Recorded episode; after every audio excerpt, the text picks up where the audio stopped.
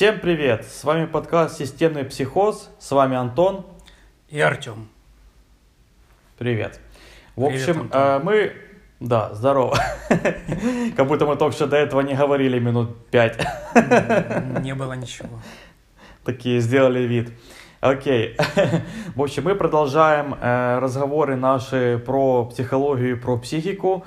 И это у нас есть одна большая тема пока что, как не стать психом. И она у нас растянется на очень много выпусков, потому что на самом деле как бы сама тематика психологии, она очень обширная, очень огромная, и там темы, в принципе, перетекают одна в другую, и это вот как такой огромный, большой, сплошной организм, вот, системный, да, и поэтому мы будем просто говорить э, про одно, оно будет перетекать в следующие вопросы, и будем, будем просто говорить.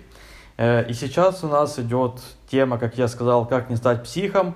И слушай, ты, я помню, говорил про психику. Э, Ты не хочешь ничего добавить про это? Как-то в, в- в- в общем рассказать про это еще?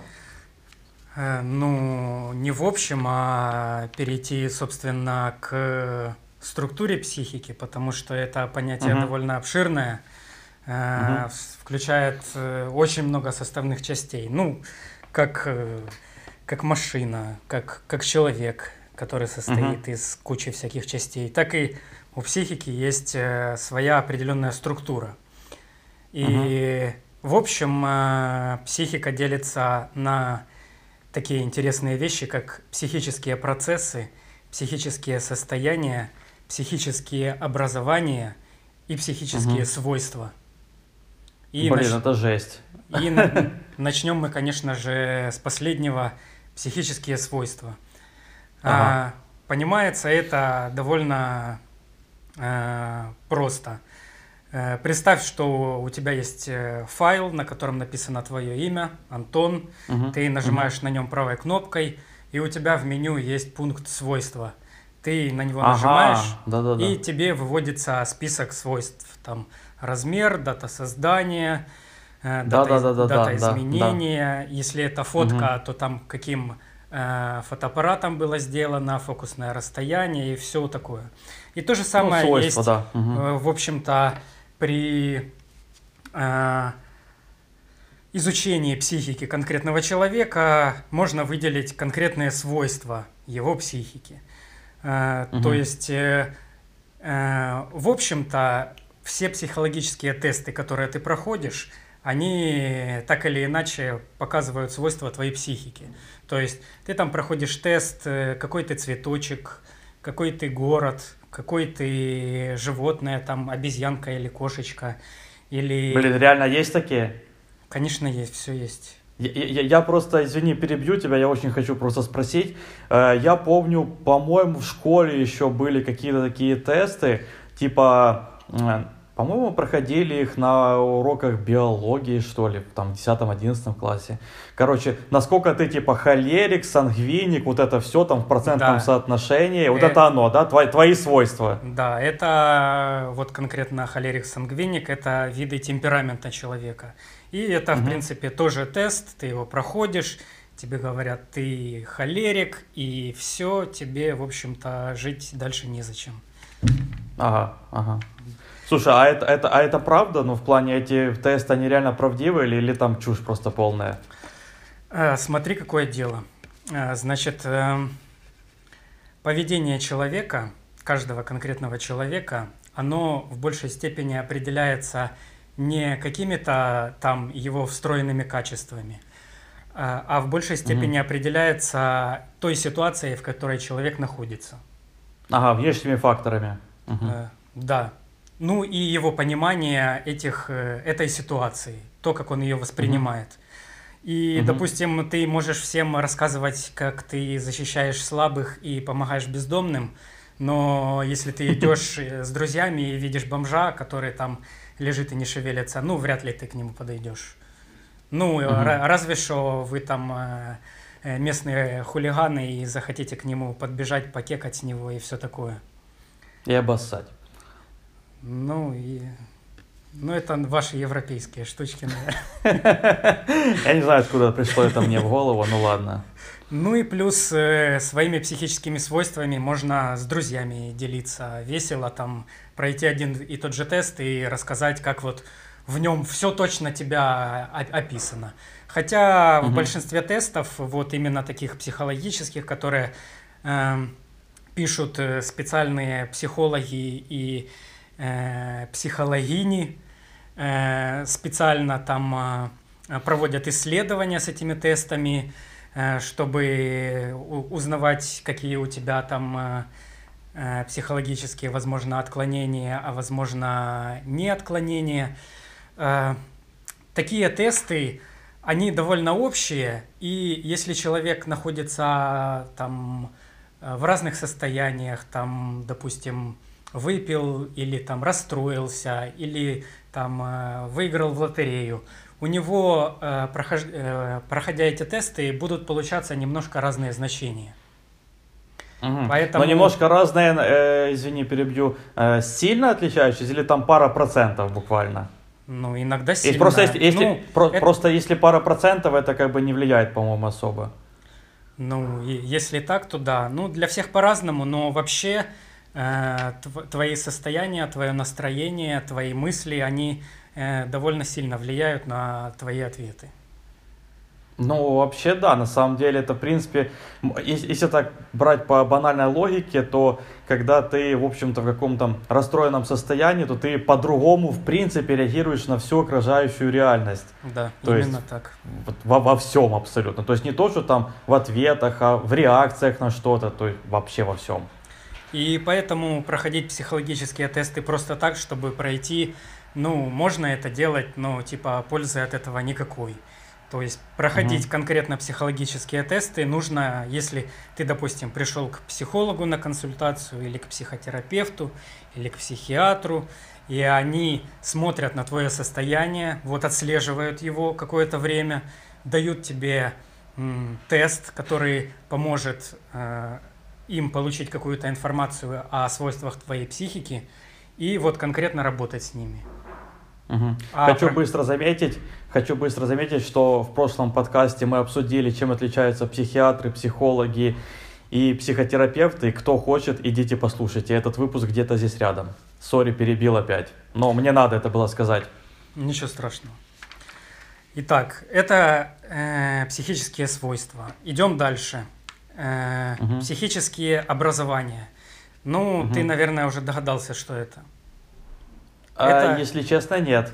Ну, то, что образовывается у тебя в башке, это твой опыт. Но это... Твои знания, а, твои навыки. просто опыт. Угу. Да, вот, э, ну, в принципе, система образования, что она делает?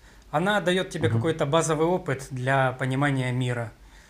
Угу. И э, физика, химия, математика, литература, все это э, определенные образования, которые как как наросты э, покрывают всю твою психику и влияют, угу. в общем-то, на твое восприятие и твое понимание мира. Угу, угу. Но вообще, то если есть... одним словом сказать, то это, это твой опыт. Ага, понятно. Ну да, то есть я хотел просто подытожить, что образование это типа э, ты узнаешь на, свой, на своем жизненном пути каких-то людей, понимаешь, как люди между собой общаются, и, и понимаешь, например, условную разницу, что этот человек злой, он относится к тебе по злому, и как нужно тебе реагировать на злость. А этот человек там добрый, веселый, тебе с ним клево там пошутить, короче, покекать. Э, то есть, э, и, и вот это твое образование как бы психики твоей, да? Ну, и это в том числе. Угу, супер. Э, идем дальше. Психические состояния. Если сказать одним словом, то психические состояния это твое настроение. Uh-huh, uh-huh. Что влияет на твое настроение? Да, вообще все что угодно. Ты там э, э, поиграл в футбол, забил гол, у тебя э, эмоци... эйфория. Э, эйфория, эмоциональный подъем, бодрость, э, тебе классненько, ты идешь знакомишься с новыми людьми, э, достигаешь достижения, и вообще у тебя все хорошо. А если тебя угу. там, э, допустим, э, ударили не свежей рыбой по лицу, или там кто-то тебе сказал э, о том, куда тебе пойти, э, угу. или еще что-нибудь плохое произошло, то у тебя угнетенность, у тебя уныние, тебе ничего не хочется, ты хочешь лежать, спать, не, не, не хочешь ни с кем разговаривать и все такое. То есть, угу. э, э, что влияет на настроение, это и то, что происходит, э, скажем так, э, снаружи нас, то есть люди, которые нас окружают, там, если все ходят с хмурыми еблами вокруг тебя, то тяжело сохранять э, бодрость духа. И, ну да, да э, то, как с тобой разговаривают люди, там, допустим, э, место, в котором ты живешь, ну и плюс внутреннее состояние. То есть, допустим, э, скажем, ты пошел с друзьями там в парк аттракционов, и угу. вам весело, вы там э, э, посещаете аттракционы, катаетесь на них, угу. у вас э, адреналин э, бурлит в крови. И тут э, раз у вас заболело в боку, или там желудок свело, и все, и ты уже не можешь радоваться. Ты уже думаешь о том, как у тебя болит. Или, допустим, ты там э, э, на ногу как-то криво встал, и у тебя теперь э, болит э, сустав э, голеностопный. И все, угу. и ты уже ничего не можешь делать. У тебя боль. И ну, вот да, да. боль, э, всякие неприятные ощущения у себя внутри. Э, ну и плюс мысли. Твои вот э, твой mindset то, какие мысли ты uh-huh. думаешь в данный момент. Это тоже, допустим, uh-huh. Если ты в парке аттракционов, и тут тебе позвонили, там сказали, что тебя там отчислили откуда-то или уволили с работы, то же самое. Ты уже больше не сможешь наслаждаться тем, что ты делаешь. Ну, это понятно, да.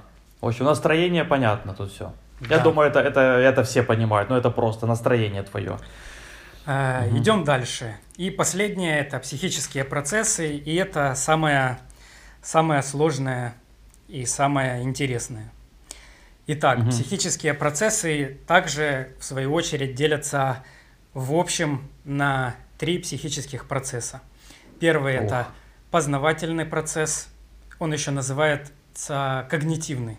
Ты, наверное, слышал. Угу. Ну, слышал, да. Э, это эмоциональные процессы и это волевые процессы. Начнем угу. с познавательного или когнитивного процесса. Угу. в общем-то, познавательные процессы заключаются также в одном слове. Как состояние заключаются в настроении, также когнитивные процессы – это твой интеллект. Угу. Это, во-первых, okay. то, как ты узнаешь что-то новое, то, как ты это усваиваешь, и то, как ты это новое встраиваешь в уже известную тебе, скажем так, картину мира. Угу, угу. Скажем, опять вернемся к рыбе. Отличный пример. Э, если тебе никогда не давали рыбой по лицу, ты не знаешь, каково это. Когда тебе э, дали рыбой по лицу, э, ты, э, так сказать, познаешь какое-то новое ощущение – э, познаешь то, как рыба может взаимодействовать не только, скажем, нож, с ножом или сковородкой во время чистки и готовки, а вот может угу. взаимодействовать с твоим лицом. То есть, в принципе, э, в процессе э, ну, э, получения рыбы по лицу ты получил новый опыт, и это э, добавило немножко психического образования для тебя. Теперь, чтобы понять, что такое интеллект и как он работает, это угу. Э, довольно-таки интересная и немножко, наверное, сложная будет вещь для понимания, но я постараюсь объяснить как можно понятнее. Давай. Э, смотри, есть вещи, которые э, в объективной реальности нас окружают. Это деревья, люди, там камни, э, машины и все такое. Они вот реально угу. существуют, реально есть перед нами. Э, как, мы понимаем, что мы говорим о той или иной вещи? Э, у нас есть э, для этого слова. То есть вербальная э, конструкция, которая связана с этой вещью. Мы говорим словом, и сразу у другого человека в мозгу э, возник образ этого слова. Правильно? Угу. Ну да, да, да. Соответственно, есть также вещи, которых в реальном мире не существует. То есть это, скажем, э, э, цифра, число, э, какое-нибудь понятие там хорошо, плохо. В реальной жизни не существует хорошо, плохо. Но угу, у, на, угу. у нас эти понятия есть. Ну почему не существует? Хорошо это сгущенка. Все просто. Я вижу сгущенку, это хорошо. Ну, сгущенка существует, а хорошо не существует. Э, хорошо... Для меня это одинаково. Ладно, вот, шучу. В данном случае э, хорошо является информационной концепцией. То есть угу. ее не существует, но мы можем передавать э, информацию об этом с помощью информационной концепции. И любое несуществу... любая несуществующая и также существующая вещь представляются у нас в мозгу как информационная концепция. И основным э, э, методом взаимодействия нашего мозга с информационными концепциями является интеллект. Что делает интеллект? Он позволяет э, быстро работать с информационными концепциями и находить связи между этими концепциями и делать с ними какие-то, скажем, манипуляции. Э, в данном случае там мыслительные, интеллектуальные. Угу. И есть очень интересный феномен, называется когнитивная гибкость. Это способность либо быстро переключаться с одной информационной концепции на другую, либо сравнивать одновременно две информационные концепции. Угу. Сейчас, okay. будет, сейчас будет понятнее. Разберем это на примере математики. Э, все изучали математику, для некоторых это просто, для некоторых это легко. Почему это угу. так? Почему для некоторых просто, для некоторых легко? Разберем с самого начала. Смотри, допустим, у нас есть э, уравнение. Вот мы пишем на доске или кто-нибудь там ручкой себе написал. 3 равно 2. Э, что угу. мы здесь видим? Мы видим информационную концепцию тройки и информационную концепцию двойки. И между ними есть э, какой-то знак равенства.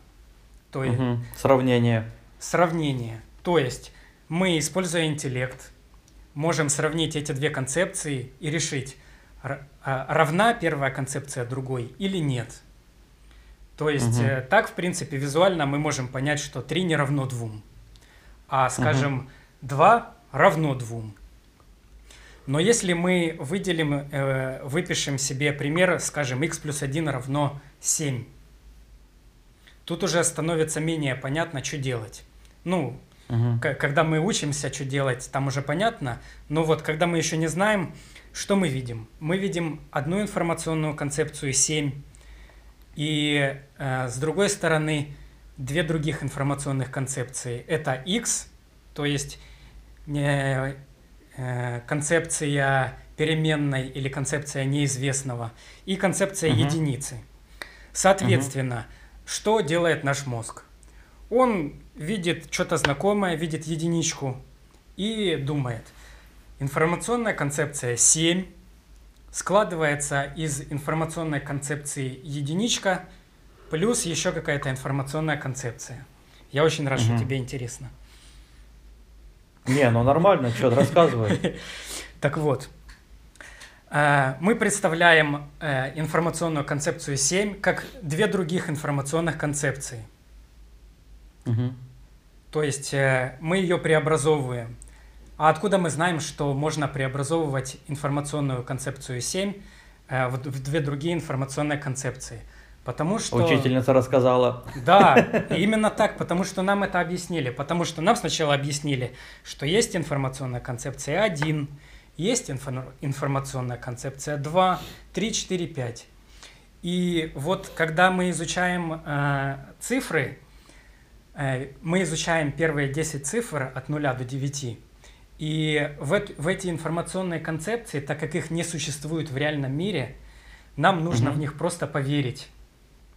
Угу. То есть вот как люди верят в духов и привидений, также и детям в первом классе нужно поверить в единицу и в двойку. Угу. Это для мозга и единица, и двойка, и привидения, и вампиры. Одно и то же. И танк. Для него это все одно и то же. Для него важно, что представляет из себя концепция и как с ней можно взаимодействовать и как ею можно манипулировать. Вот семеркой мы угу. можем проманипулировать так. 6 плюс 1.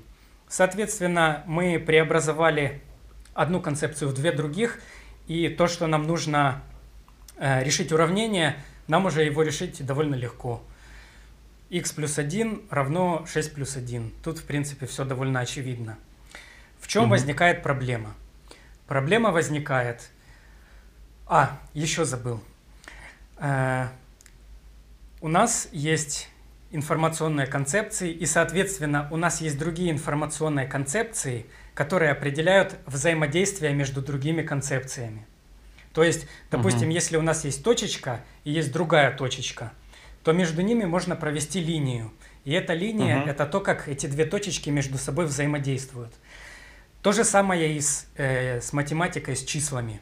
Если у нас есть э, э, шестерка и единичка, и если между ними написан плюсик, то это значит, что эта шестерка как каким-то конкретным образом взаимодействует с единичкой. Если там минусик, она с ней взаимодействует по-другому. То есть у нас угу. есть информационная концепция и концепции взаимодействия между концепциями. Угу. Проблема наступает тогда, когда концепций и э, взаимодействия между концепциями встает слишком много. То есть угу. сначала у нас было э, от 0 до 9 цифры, потом мы угу. что? Потом мы начали их группировать, чтобы получались числа. Угу. И потом нам говорят, что эти числа можно между собой группировать бесконечно.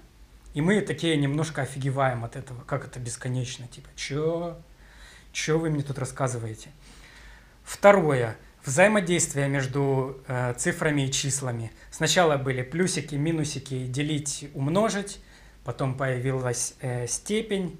Потом появились корни. Потом появились всякие синусы, тангенсы, котангенсы. Потом появились всякие функции. Э, угу, э, угу.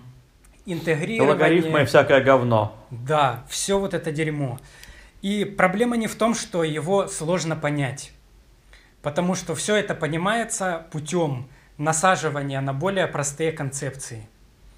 Мы угу. концепцию двойки насадили на концепцию единички, концепцию десяти насадили на концепцию девяти, концепцию возведения в степень насадили на концепцию умножения. И, в принципе, вот так вот у нас постепенно идет понимание этих концепций все более и более сложных.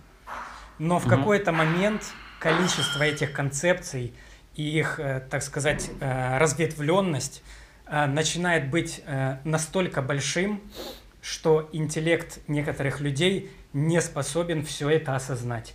И это значит, что интеллект таких людей, он менее гибок, когнитивно гибок, чем интеллект других людей. Поэтому ты начинаешь замечать, что твои одноклассники где-то в седьмом классе неимоверно тупые. Да, именно так. Но э, и, и это, скажем, э, в принципе, может быть э, у кого-то э, в математике и в, и в физике проблемы, а в литературе у, у него там норм все. И угу. Э, фишка в том, что и в математике, и в литературе мозг работает с информационными концепциями абсолютно одинаково. Угу.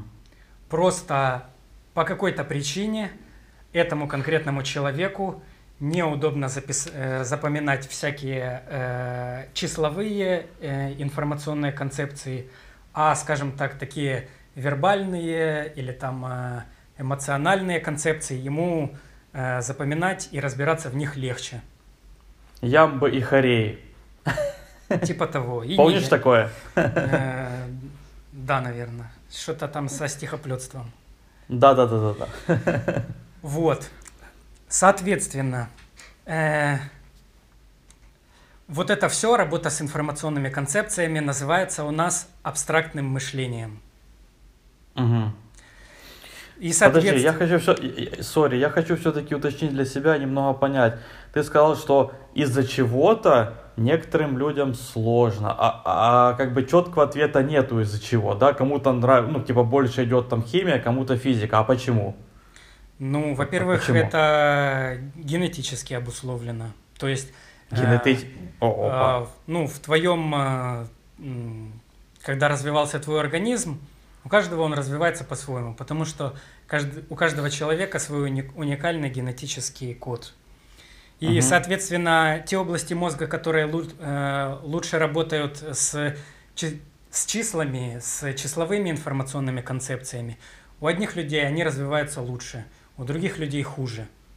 Соответственно, э, и понимание э, этих концепций у людей тоже разное. Э, Но тут э, один важный момент.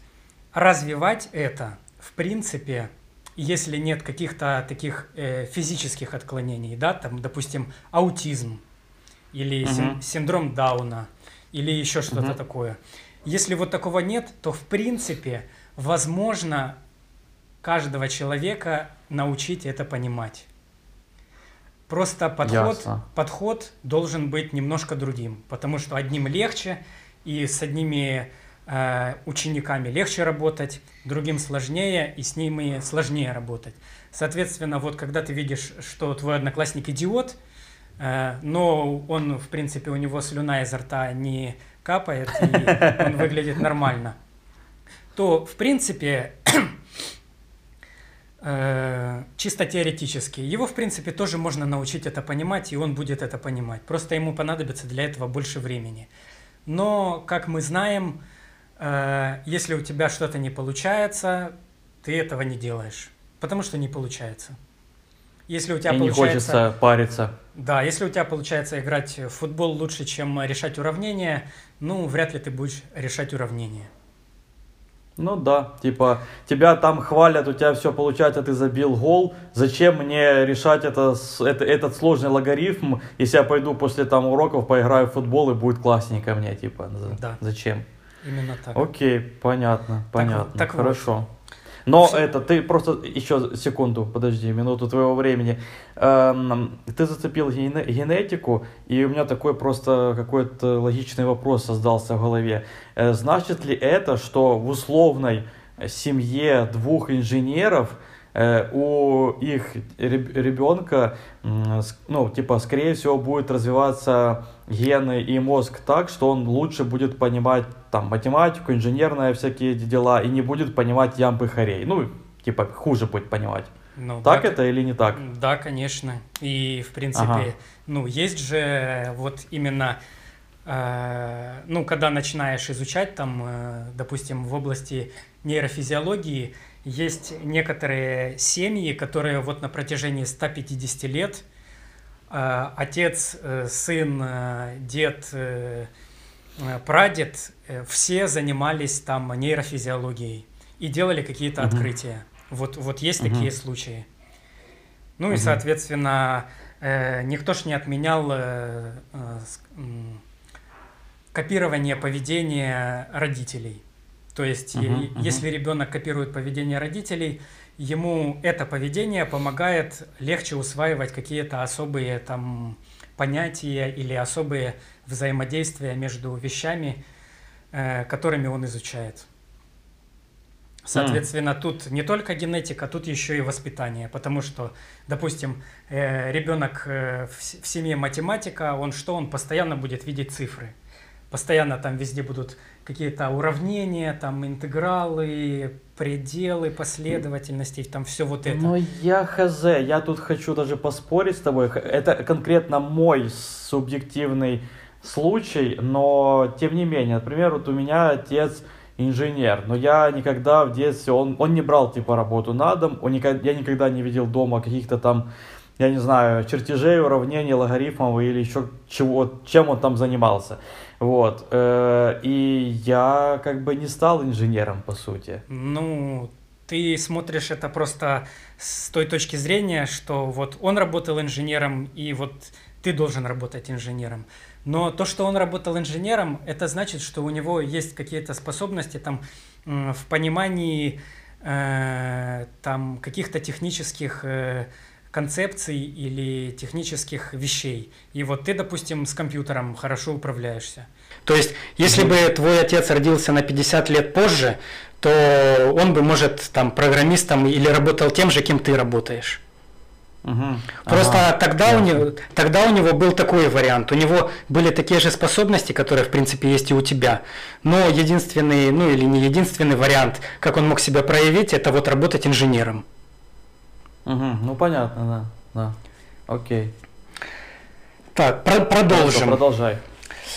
Э, интеллектом мы, в общем, называем вот абстрактное мышление, то есть работу вот с такими э, и существующими, и несуществующими вещами, которые находятся у тебя в башке.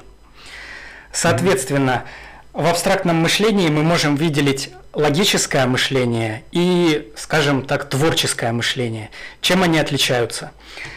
При логическом мышлении э, все информационные концепции и все э, взаимодействия между этими концепциями, они четко записаны, э, четко, скажем так, регламентированы и унормированы.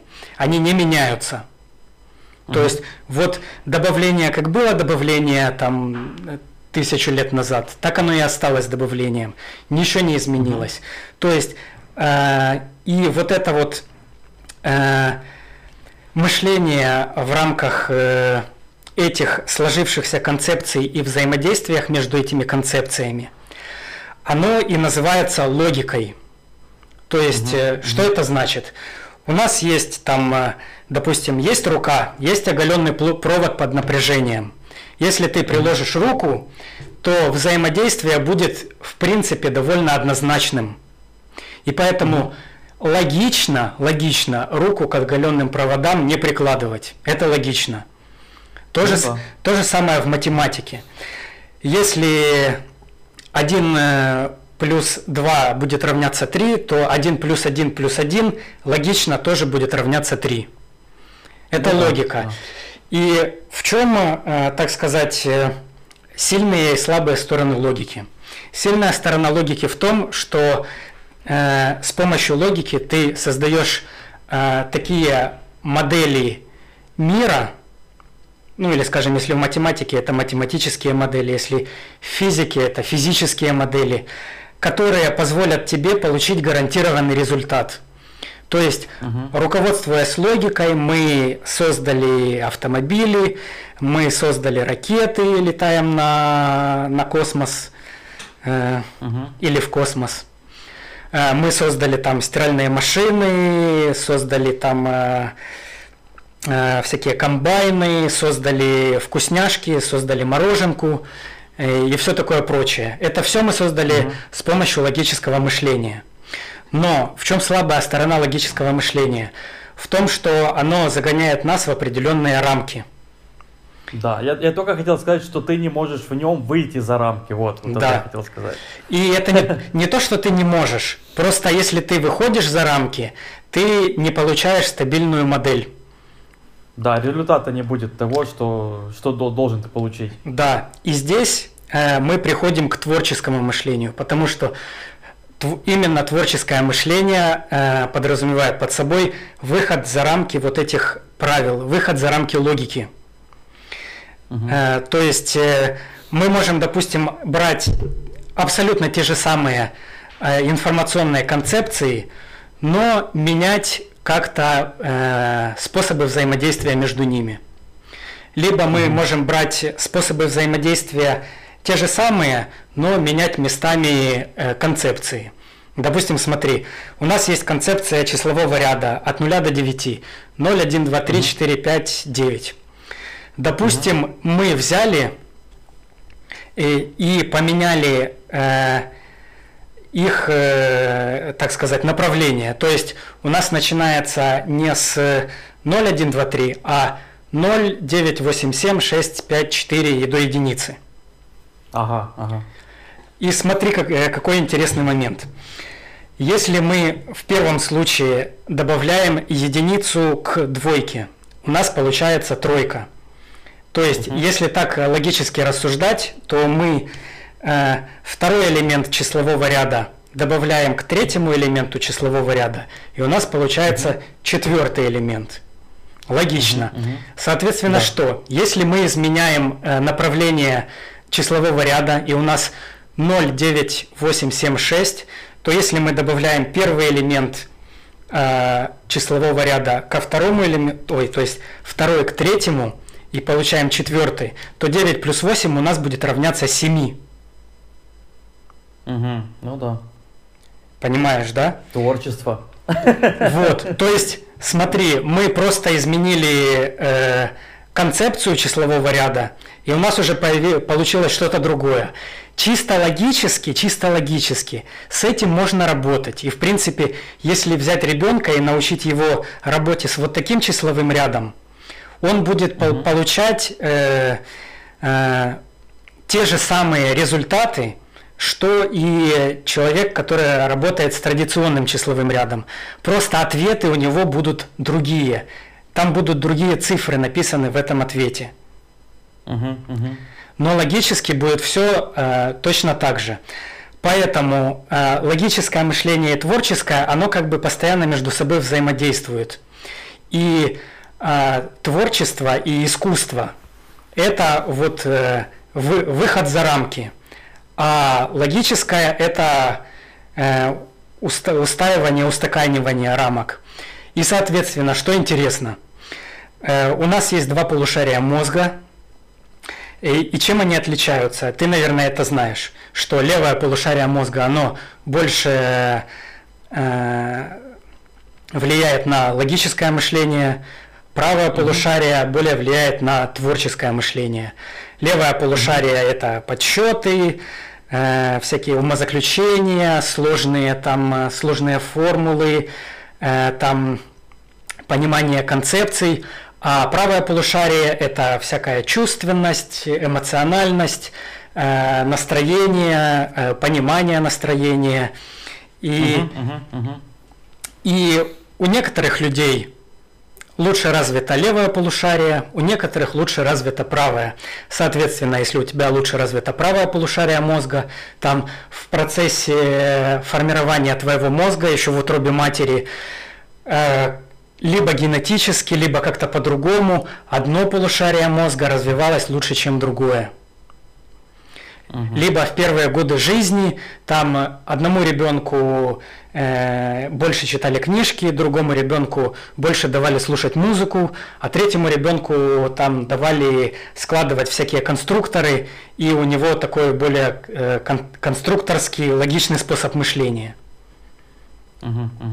Соответственно, если у тебя больше развито правое полушарие, ты больше стремишься к творческим профессиям. Если у тебя более развито левое полушарие, ты больше стремишься к техническим профессиям. Но и в том и другом случае у тебя все еще работает интеллект. И то есть, если человек э, рисует картины, это не значит, что у него слабо развитый интеллект. Просто э, его интеллект работает с тем, что у него есть. А у него есть правое полушарие, которое развито лучше, чем левое.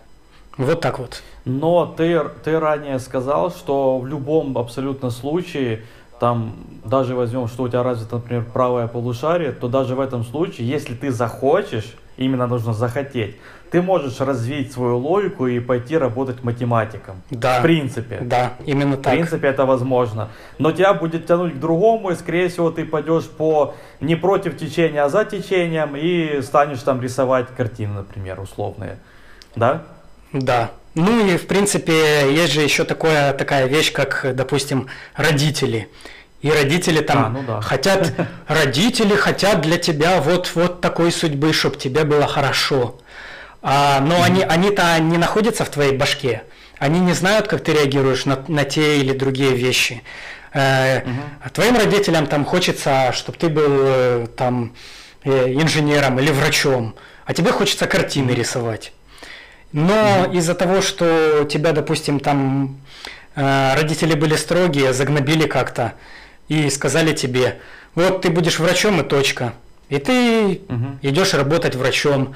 Э, отучился 6 лет, потом еще э, сколько там, 5 лет или или два года в интернатуре, там помощником фельдшера 11 лет, в общем, э, всрал непонятно на что и вернулся к тому, с чего начинал, рисуешь картины. Угу, угу. Вот так вот, вот Блин, такие это, дела. Это, это, это такая жесть для меня, если честно. Вот а, я, э, это часто такое бывает, я этого никак не могу понять. Типа, вот родители такие, опа, э, родился у них ребенок, и они, ну, врачом будет. Да какого хера, что вы решаете? это, это уже отдельная личность. Ну, пока что она еще там маленькая, ничего не понимает, глупая, бегает там себе что-то. Но вырастет и поймет. Ну, типа, ну как вы можете решать за другого человека?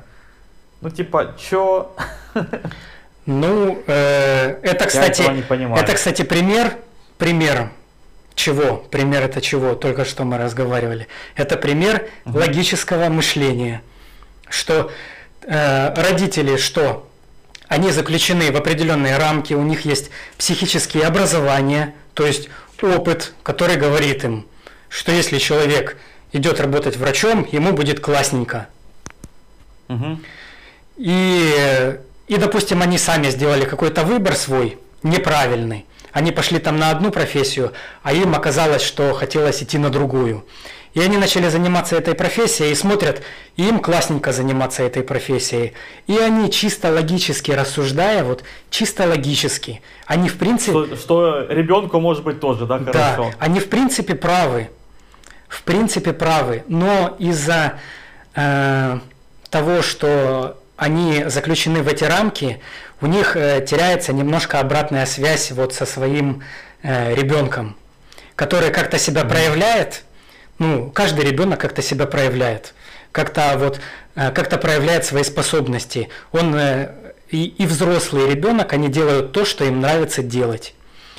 Но mm-hmm. зачастую э, родители, которые заключены вот эти рамки, логические рамки, они не могут э, рассмотреть вот то, как себя проявляет их ребенок. Они видят, они уже видят в нем то, что э, они хотят, чтобы из него получилось. То есть они видят из него врача, а то, что он там рисует там э, на стенах, то, что он там пробует играть там на гитаре или там э, на пианине, или то, что он там э, пробует там себя в кулинарии, пытается что-то готовить. Их это вообще никак не беспокоит, и они этого даже не замечают. Их э, интеллект уже усиленно работает на то, чтобы ты стал врачом.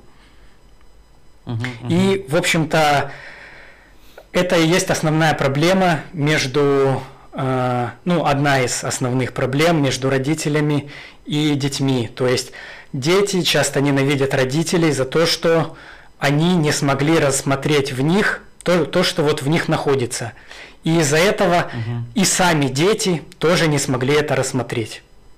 Вот такая угу. вот э, психологическая уже у нас э, э, вернулись к тому, с чего начинали, к психике. И, соответственно, на, на, на... Уловка 22 получается. Да. И, соответственно, на этом фоне и что развивается у детей? Психические расстройства. Вот так вот и мы, и дети, и наши родители страдаем от логического мышления.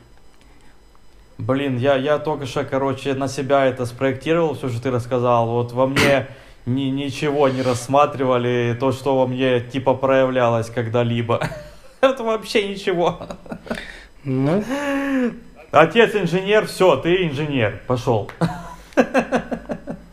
Ну, я уверен, не И в итоге один. я инженером не стал. Да еще станешь, не, не, не бойся, еще станешь. Ну ладно, ладно, ладно. Так. Порадую отца, пойду на завод работать. Вот. Да.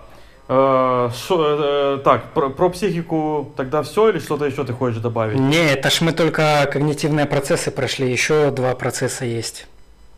О, о, о, ничего себе. Ну давай, ты уложишься в 15 минут? Ну да, скорее всего, скорее всего, да. Давай. Продолжаем. Давай. Второе – это эмоциональные процессы. Угу.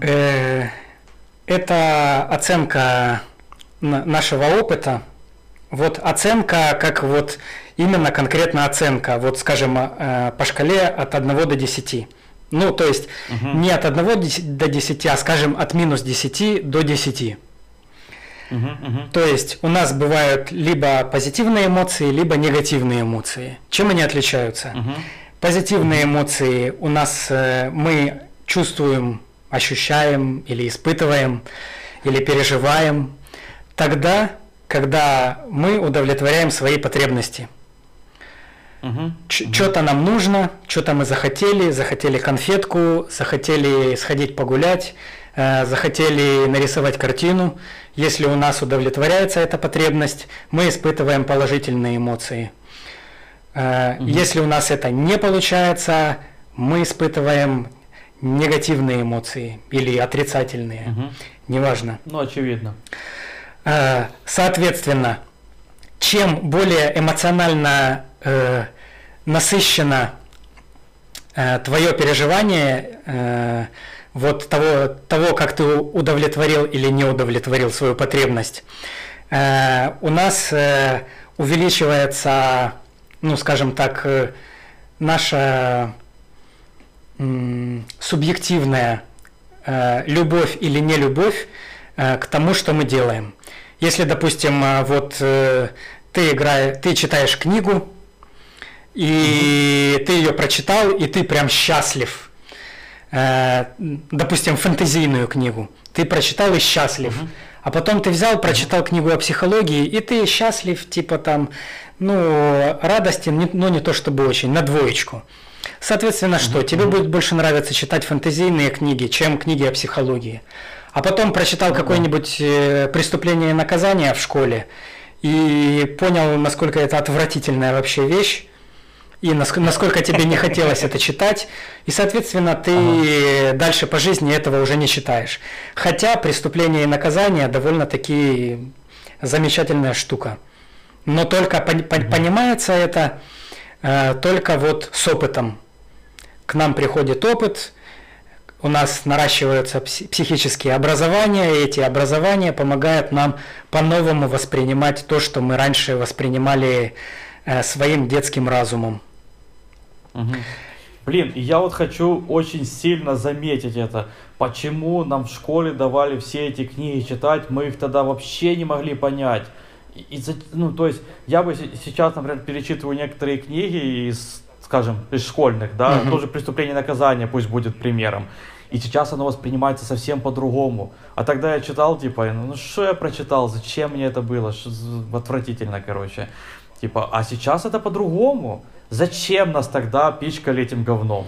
Что у нас за такая система образования? Ну, считалось, ну и да, даже, наверное, сейчас считается, что вот если ребенок прочитал это, значит он стал немножко умнее.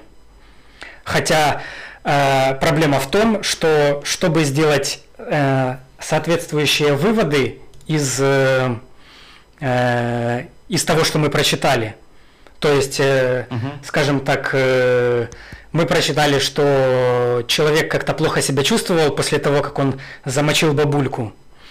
Но угу. мы-то еще не знаем, как это замочить бабульку, и мы, в общем-то, вообще не знаем, как это замочить кого-то в детстве. Соответственно, мы просто не можем понять, что он чувствовал. Или если ты, допустим, потерял все свои деньги, ты их там куда-то вложил, или ты вот э, несешь все свои деньги там куда-то отнести, что-то купить, и ты их потерял. Мы в детстве еще не теряем таких количеств денег. Э, или, допустим, нас кто-то обманул и э, украл у нас деньги. Бывает же такое. Угу. Но в детстве нас еще обманывают не так часто и не на, на такие большие суммы.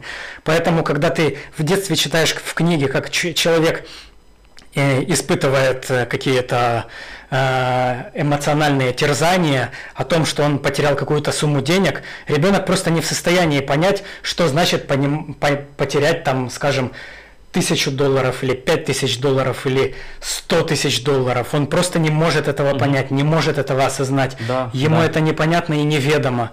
И то же самое, допустим, с отношениями, допустим, к родителям или с отношениями к своим сверстникам. Дети часто э, ведут себя очень жестоко по сравнению к сверстникам. Называют там словами, дерутся, избивают и все такое. А потом, когда растут, понимают, насколько они по-ублюдочному себя вели. Uh-huh, uh-huh. В частности, я понял, насколько я по-ублюдочному себя вел с некоторыми людьми. Какие вещи я людям говорил вот прям в лицо. И вот э, сейчас я понимаю, что я такого сказать человеку не смогу, даже если, вот если он мудила, я вот не скажу, э, смогу сказать ему того, что я говорил э, раньше, в принципе, нормальным людям, которые ко мне хорошо относились. Uh-huh, uh-huh. То есть и на это также повлиял мой опыт. И, соответственно, э, на все это влияют наши эмоции. Если нам что-то понравилось, мы э, с большей вероятностью будем этим заниматься. То есть, и тут мы подходим, к, скажем так, э, к вредным привычкам. Э, угу, угу. Еда вызывает у нас положительные эмоции, мы едим. Если у нас кроме этих положительных эмоций больше никаких положительных эмоций нету, а все остальное там общение с родителями, общение со сверстниками, там, чтение книг, если все это у нас вызывает негативные эмоции, соответственно, единственное, чем мы будем заниматься усиленно в своей жизни, это что? Будем жрать. Будем Класс. много жрать. Если, э, допустим, э, курение, если мы испытываем негативные эмоции Э, в, каждом, в каждой области своей жизни, и курение помогает нам успокоиться и на секунду, на минутку, может на час забыть о своих проблемах. Что мы будем делать? Мы будем курить. Угу, угу. А если э, у нас есть близкие друзья, если мы в ладах с родителями, родители постоянно нам присылают какие-то ништячки, постоянно говорят нам, какие мы умные, и постоянно говорят, что у нас там, не знаю, все получится, что мы будем становиться еще умнее, у нас будут появляться новые навыки, или мы ходим на всякие концерты, э, социализируемся с людьми, посещаем всякие э, там э, там курс выставки. Э, выставки, да, филармонию, концерты Океана Эльзы, и у нас там постоянно эмоциональный подъем. Соответственно, что? Нам не нужно будет столько жрать, нам не нужно будет столько курить, нам не нужно будет э, ширяться и все такое, все такое прочее. Э, соответственно, любая вредная привычка, она на, на что свидетельствует? Она свидетельствует о том, что человек Э, регулярно испытывает какие-либо негативные эмоции, с которыми ему приходится как-то справляться путем испытывания положительных эмоций с помощью вредных привычек. Теперь я понял, откуда у меня алкоголизм. Вот так. Побольше ходи в театр и налаживай отношения с родителями. Так все закрыто сейчас. Ну, Еще и на иностранном языке. Ну, тогда пока что бухай. Да. Нет выхода. И переходим к последнему э, нашему психическому процессу. Это волевой психический процесс. Это что? Это управление нашим поведением и принятие решений. Соответственно, как мы только что уже разобрали, если э, мы не испытываем положительных эмоций в жизни, но э, еда доставляет нам положительные эмоции, Э, мы как будем принимать решения? Мы будем принимать решения в пользу еды, а не в пользу там чтения книги. Ну, То да. есть, соответственно, и наш интеллект, наши когнитивные способности и процессы, и наши эмоциональные процессы будут нас приводить к тому, что мы будем принимать такое или иное решение. Угу. Соответственно, если, допустим, человек э, в депрессии, он э, принимает решения конкретным образом. Он э, решает для себя замыкаться, решает для себя, возможно, неосознанно концентрироваться на негативных мыслях и решает э, для себя э, э, заталкивать все это едой. В принципе, mm-hmm. в принципе, это все довольно логично, правильно? Ну, вообще-то да. Тебе, понимаешь, э, тут не то, что должен быть баланс там плохих и хороших эмоций, а тебе, в принципе, человеку всегда хочется быть на позитиве, как бы хорошие эмоции только получать. А когда у него реально вот дисбаланс такой идет в сторону негативных, он прям массово, максимально хочет быстро забиться хорошими эмоциями и пожрать, чернуться или что-то там еще сделать, короче. И вот как-то так. Да, да? именно так. Ну и плюс э, тут э, еще можно уделить отдельное внимание взаимодействию психических расстройств с волевым процессом психики. Потому что э, чем отличаются психические расстройства? Они отличаются тем, что человек по-другому воспринимает то, что с ним происходит. То есть, э, э, допустим, как воспринимает окружающую действительность ребенок-аутист? Вот так вот. Я не знаю. По, по, по хардкору зайдем. Вот есть, э, скажем Давай. так, э, нормальный среднестатистический ребенок, есть ребенок-аутист. У ребенка аутиста mm есть э, определенные генетические э, проблемы, которые заставляют его вести себя не так, как другие дети. Мы еще потом mm можем э, разобрать это подробнее, но вообще в целом это э, зависит от зеркальных нейронов. Это те нейроны, которые помогают нам э, считывать э, поведение и э, движение, э, выражение лица других людей.